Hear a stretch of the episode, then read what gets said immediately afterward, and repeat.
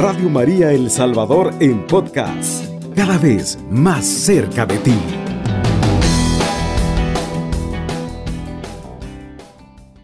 Hablando un poco sobre eh, lo que significa, porque casi estoy seguro que la mayoría de nosotros con mucha certeza lo rezamos. Sin embargo, pasarán algunos días y muchos días que no lo hacemos. Entonces, eh, quiero ahondar un poco en, esta parte porque al eh, tener como más un profundo conocimiento de la importancia del rosario, eh, creo que nos ayudará más a vivir en esta vida.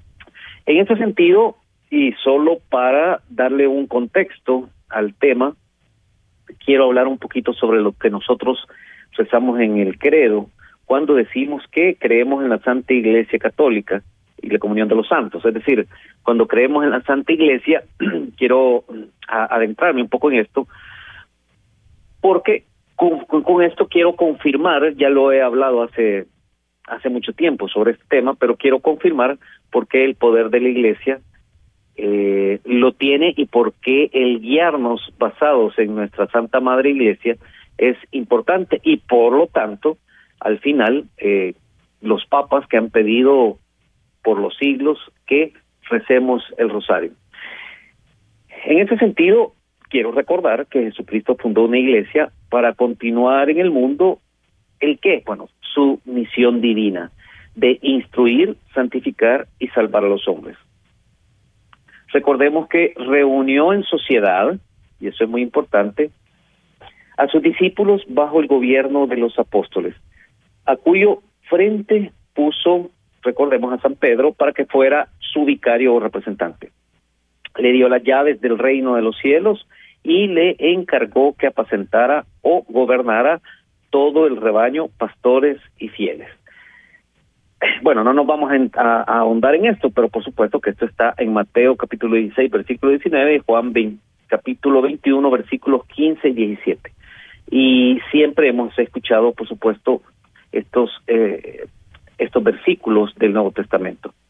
Entonces, al día siguiente de Pentecostés, gracias a las numerosas conversaciones hechas por la predicación de San Pedro, la iglesia contaba en Jerusalén con ocho mil fieles y se hallaba fundada eh, con todas las condiciones de una verdadera sociedad bien establecida. Y lo voy a repetir, una sociedad un componente de personas bien establecido, como lo es ahora, ¿no?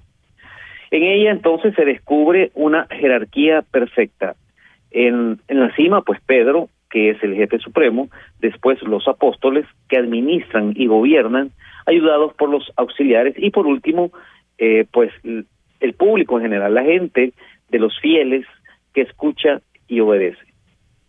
En la actualidad, la constitución de la iglesia es idénticamente la misma. Fíjense bien, en la cima el Papa, sucesor de San Pedro, jefe supremo de la iglesia, después los obispos, sucesores de los apóstoles, encargados del gobierno espiritual de la diócesis, son ayudados en sus tareas por los párrocos y sacerdotes, que trabajan en la salvación de las almas y por supuesto finalmente eh, los fieles que forman como antes, como dijimos desde ese inicio de la iglesia, el rebaño confiado al cuidado de los pastores.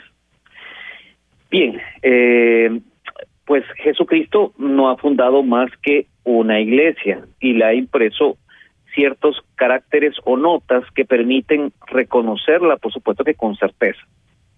La verdadera iglesia de Jesucristo debe ser una en su cabeza, en su doctrina, en su moral, en sus medios de salvación, santa en sus enseñanzas, en sus leyes, en sus prácticas, en sus miembros, en sus obras, y católica, difundida por todas las partes del mundo, apostólica, gobernada por los legítimos sucesores de los apóstoles, que serían o son los únicos encargados por el divino maestro de predicar el Evangelio en el mundo.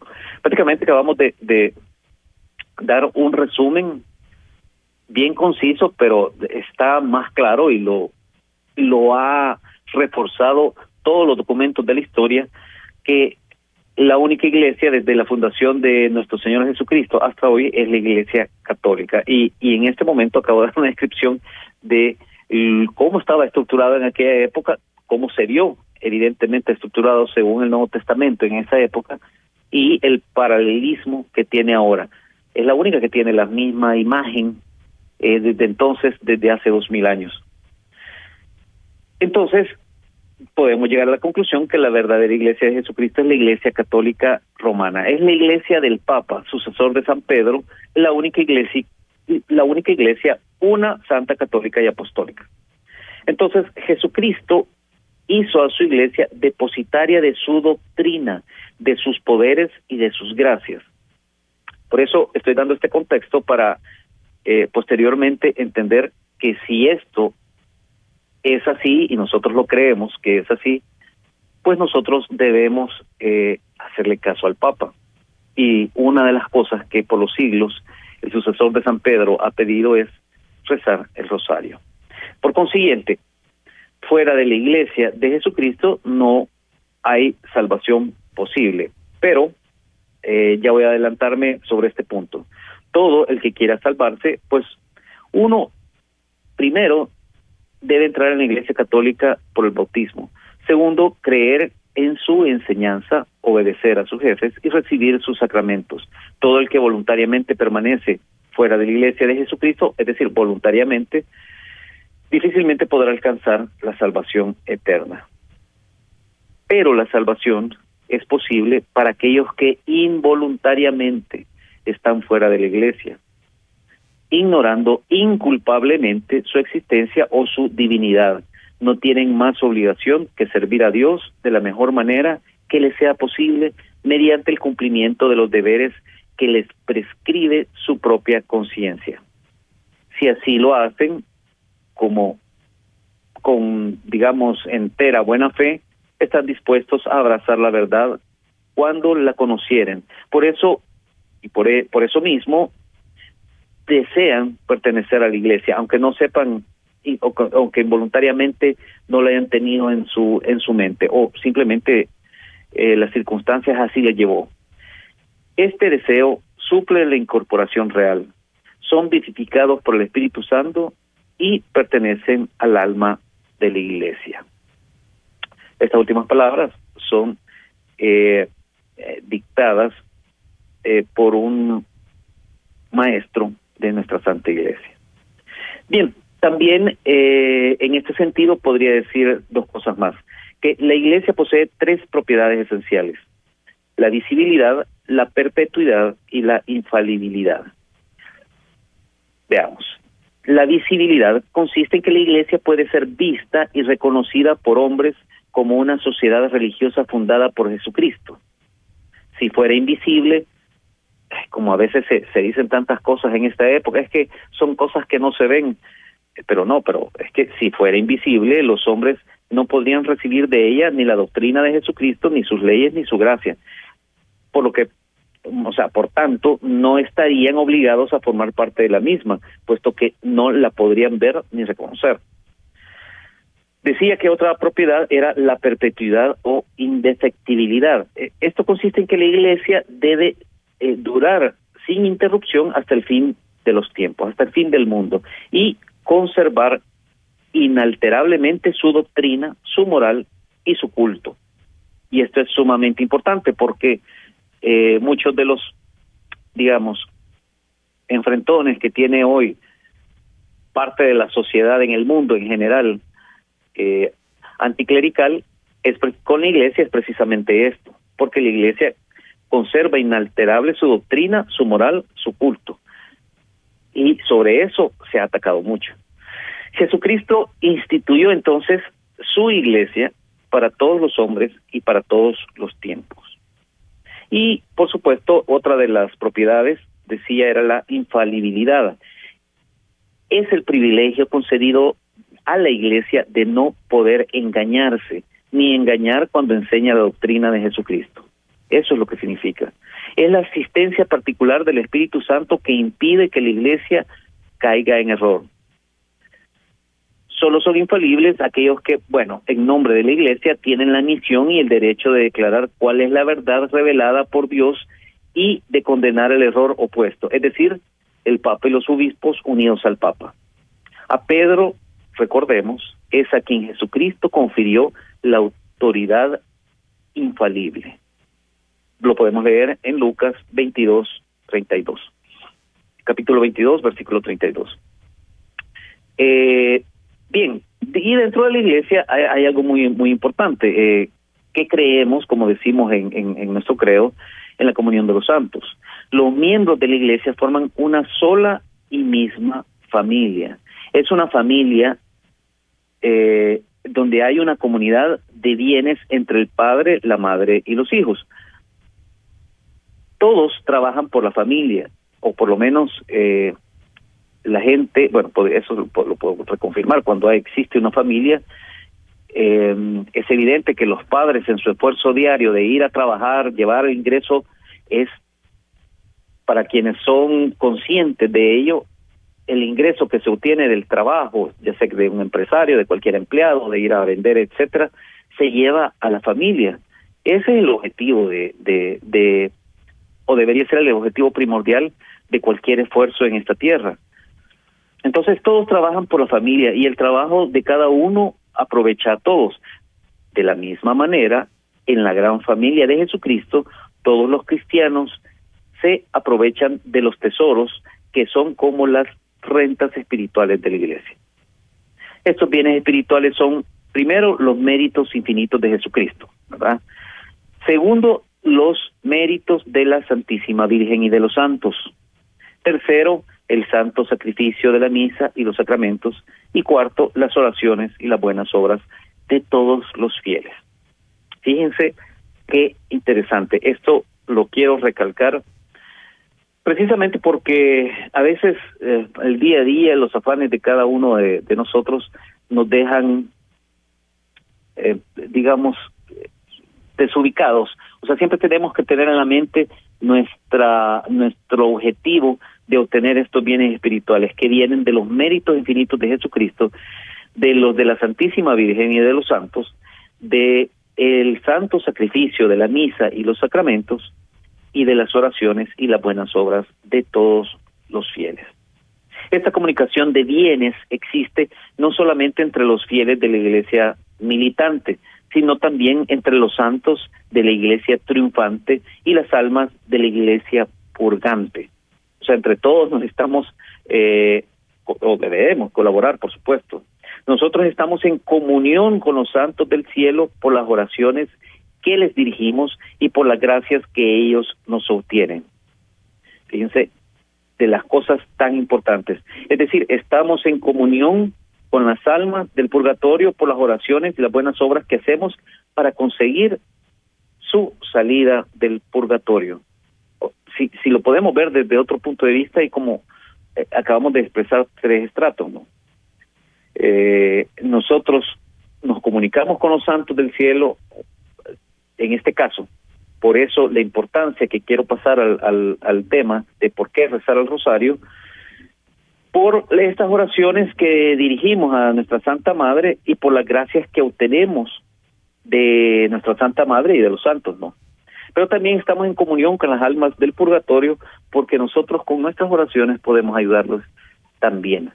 Y porque eh, eh, en este sentido ¿Por qué es que sucede esto? Bueno, para otro programa voy a dejar esto de eh, la comunión con las almas del purgatorio por las oraciones que nosotros hacemos.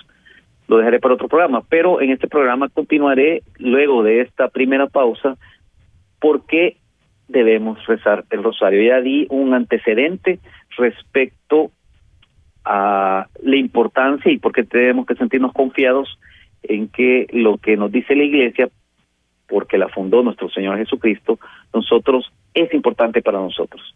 Por eso voy a continuar el regreso, porque debemos rezar el Santo Rosario luego de esta pausa. Ya regreso con ustedes. Usted sintoniza la Franja Mariana. Estamos, bueno, de regreso en su programa Madre mía, estrella del firmamento, conversa con ustedes su servidor Manuel Elías. Antes de continuar con este tema de por qué rezamos el rosario, por qué debemos rezar el rosario, eh, quiero confirmar que eh, los documentos que tengo aquí en mi mesa para eh, poder transmitir eh, este tipo de programas mariológicos, entre otros, entre otros libros, hoy me llegó uno muy interesante, el cual estoy ocupando este día, pero igual ocupo los libros realizados por el padre Jorge Loring, como recordarán. También tengo otro libro que este es muy antiguo, es La religión demostrada, eh, de principios del siglo pasado, de, me sirven mucho de lo que estoy hablando.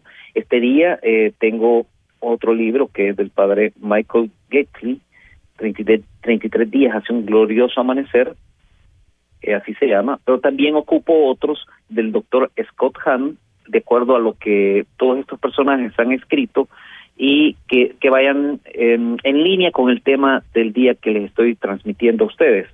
También tengo eh, este otro libro que es un curso de religión, la Iglesia de Jesucristo, su historia y su liturgia.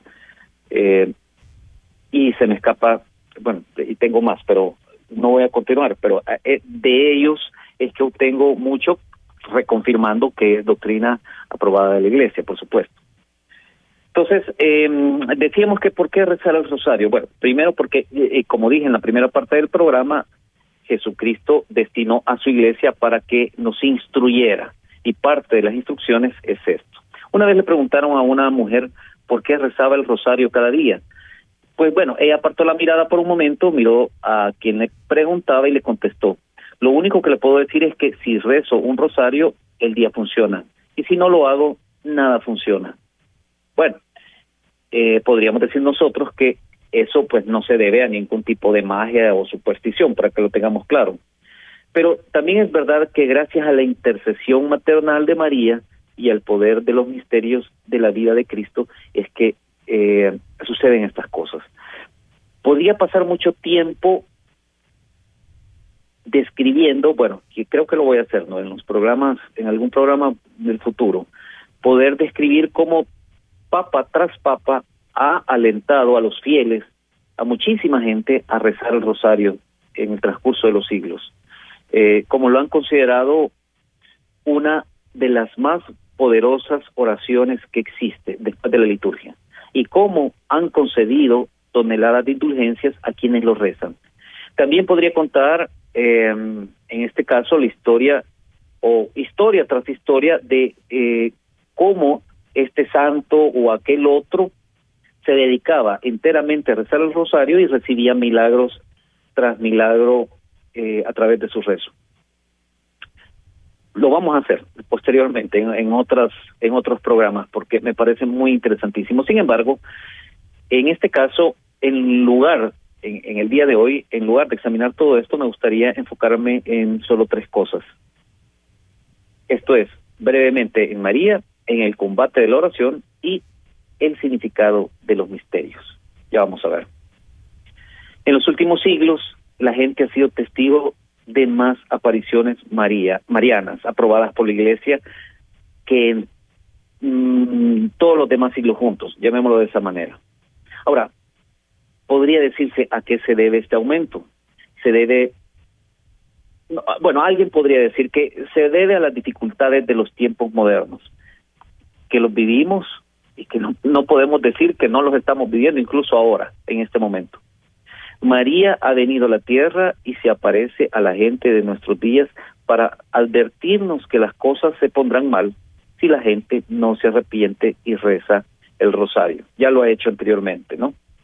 Nuestra Madre María ama a sus hijos y no quiere que nos alcancen las calamidades, así que nos anima al rezar el rosario quiere que experimentemos la paz de nuestras familias, sociedades y naciones. Por eso nos pide que recemos el rosario.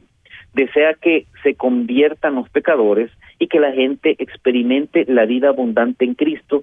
Por eso nos dice que recemos el rosario.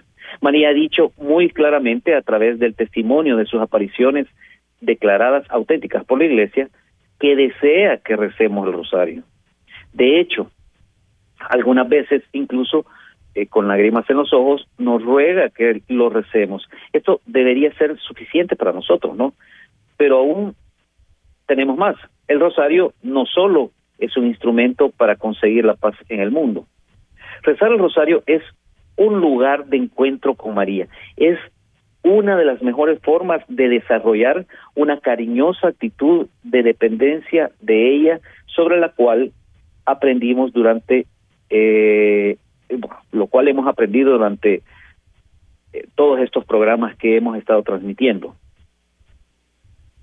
Cuando decimos que logramos una dependencia de ella es como cuando Jesucristo nos dice o dijo en el Santo Evangelio este que el reino de los cielos son como para los niños, ¿no?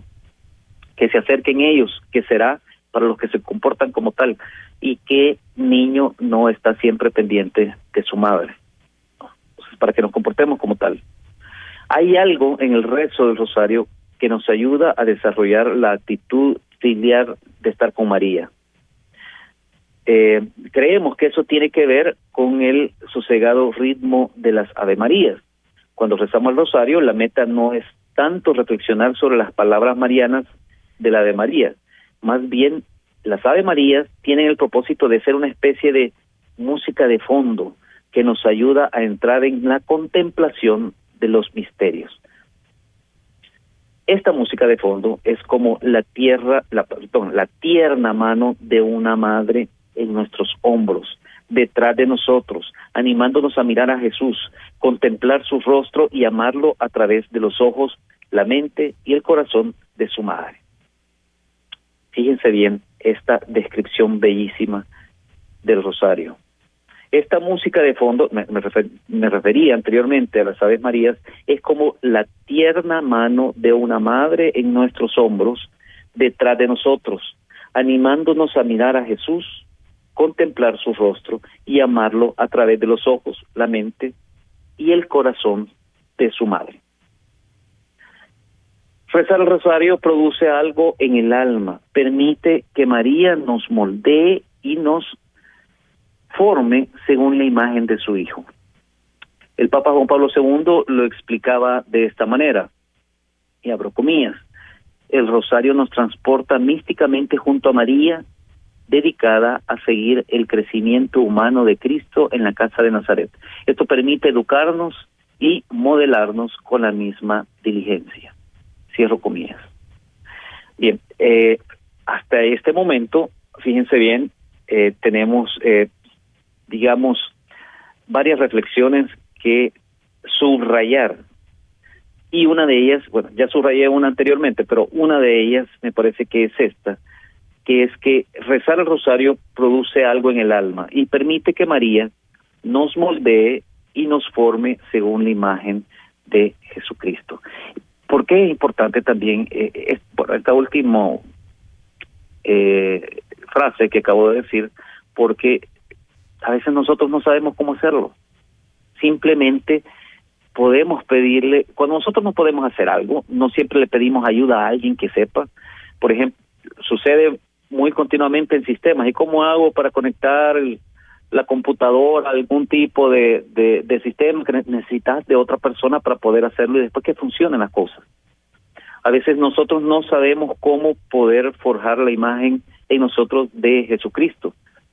Y esta manera, esta, el rosario, prácticamente estamos pidiéndole eso a nuestra Santa Madre y ella sabrá cómo hacerlo. Ser formado y moldeado en la imagen de Cristo con la misma atención cariñosa que Cristo recibió de María. Fíjense qué bien, qué bonito. Pero, ¿cómo nos educa y moldea María? Pues a través de los misterios de la vida de su Hijo y a través de la lección de su propia actitud humilde, filial y dosis ante la majestad de Dios. Ah, vamos a ver. Por eso decía anteriormente de que sobre este tema de rezar el rosario quería ver tres temas. Uno era enfocado a María, que es lo que estoy finalizando en este momento, el combate de la oración, que es algo muy importante, ya vamos a hablar de eso, y el significado de los misterios.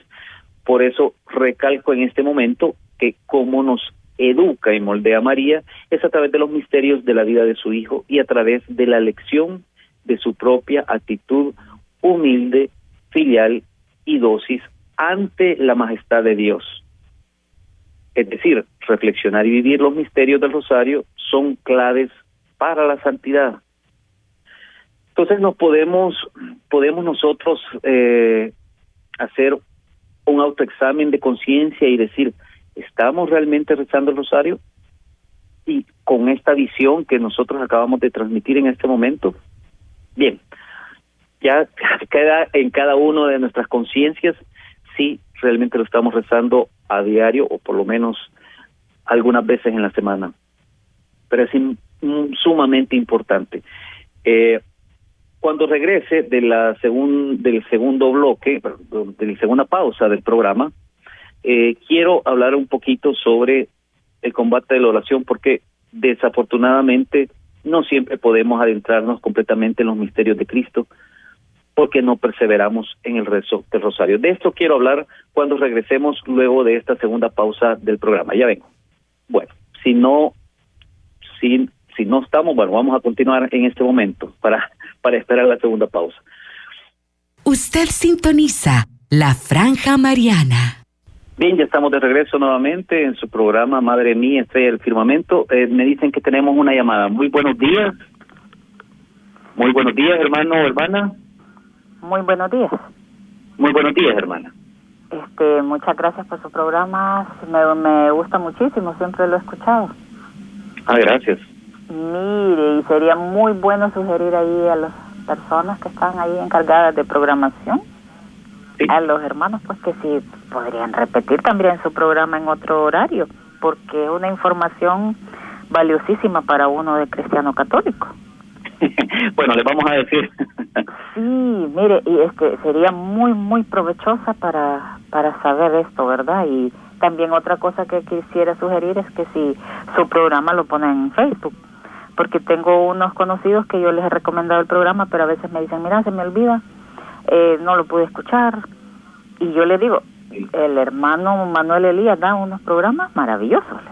Así que ah, bueno, muchas gracias. hay que aprovecharlo y yo le agradezco a usted mucho eso y la iluminación que Dios y nuestra Madre Santísima le da a usted.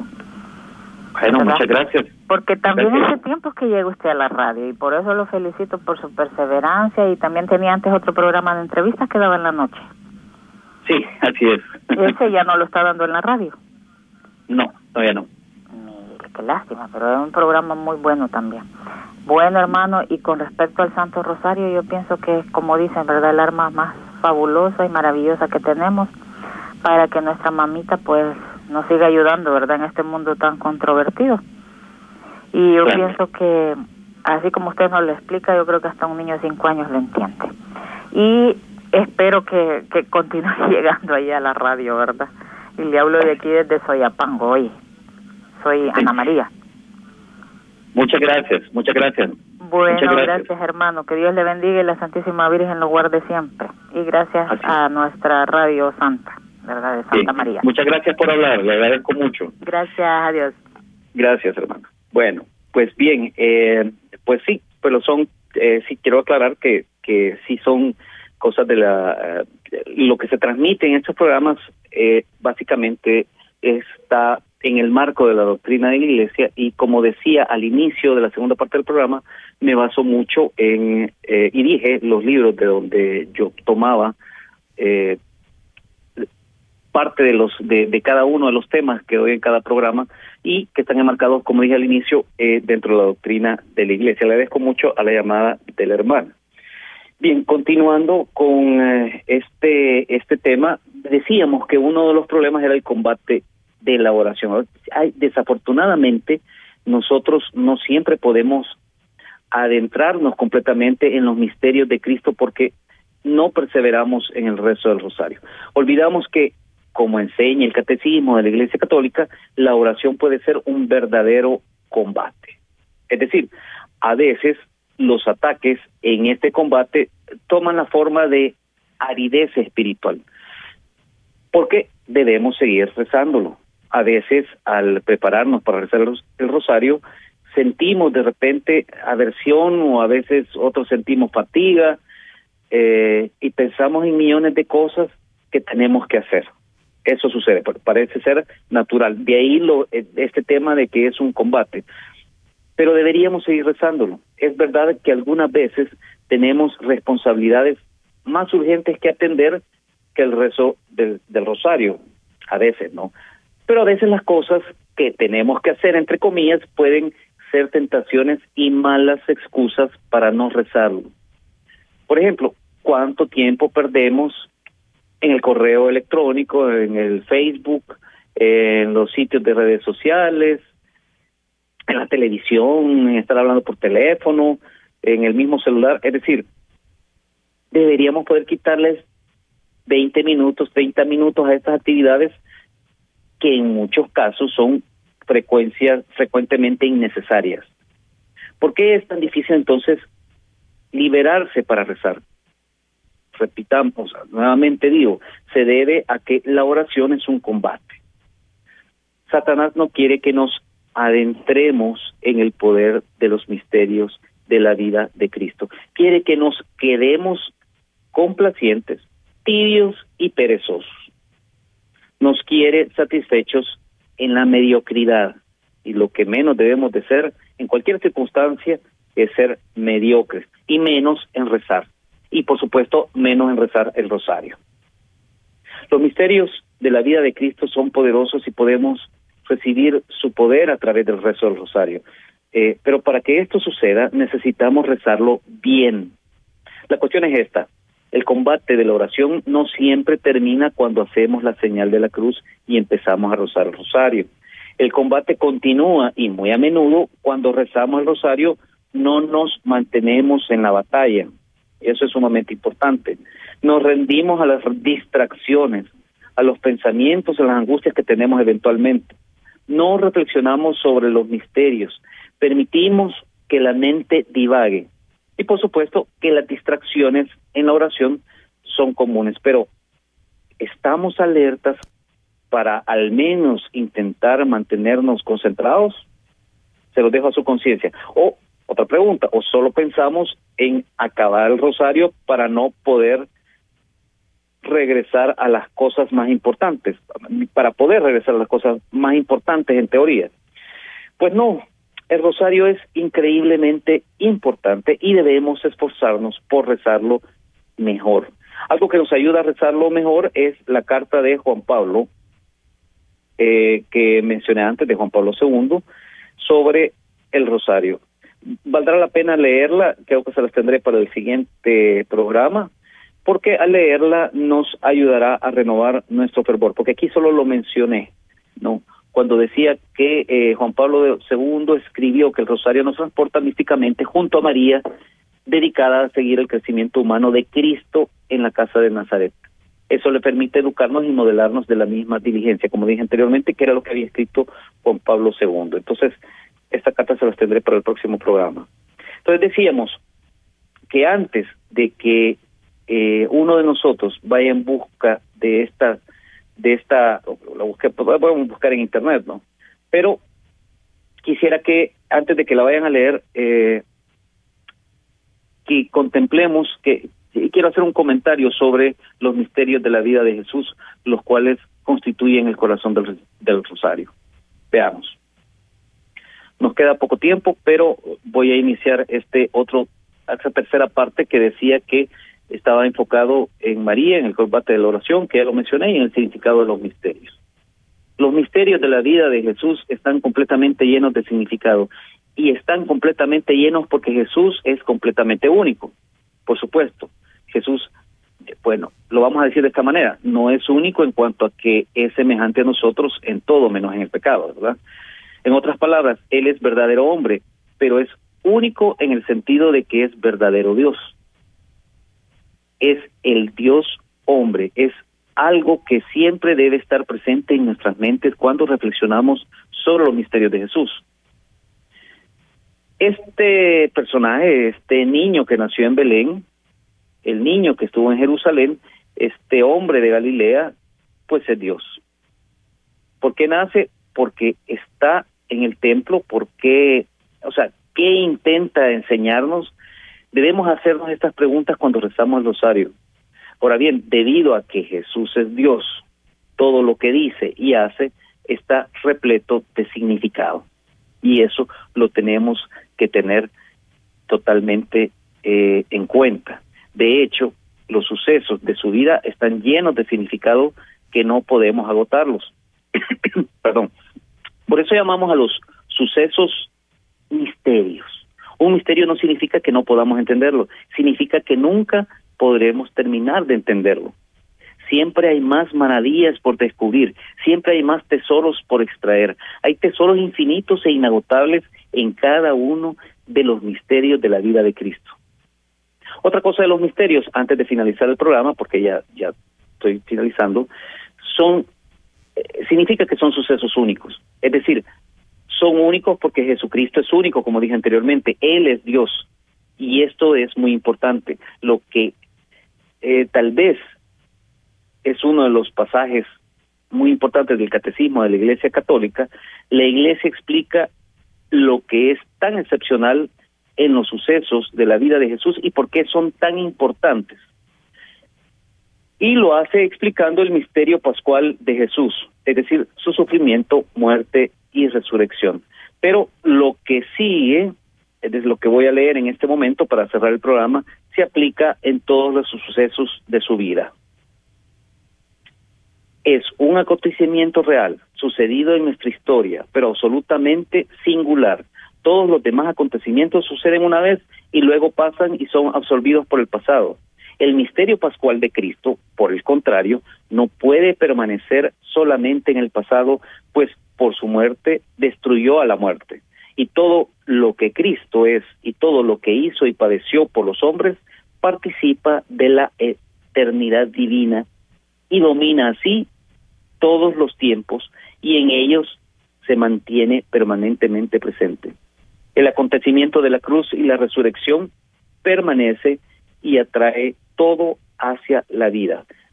Cierro comillas, esto es del Catecismo de la Iglesia Católica. Y con este mensaje me voy en este momento. Vamos a seguir conversando sobre la importancia de rezar el rosario en los próximos programas y espero, bueno, los espero a todos ustedes dentro de dos lunes a las ocho y cuarto, ocho y once más o menos de la mañana dentro de los lunes para seguir conversando con ustedes. Espero que les haya servido para su vida espiritual y que realmente tomemos conciencia la importancia de este rezo tan importante, magnífico, propuesto por nuestra Santa Iglesia, fundada por nuestro Señor Jesucristo, como dije desde la primera parte del programa. Gracias, conversó con ustedes su servidor Manuel Elías. Alabado sea Jesucristo. Con María por siempre sea alabado. Radio María El Salvador, 107.3 FM, 24 horas.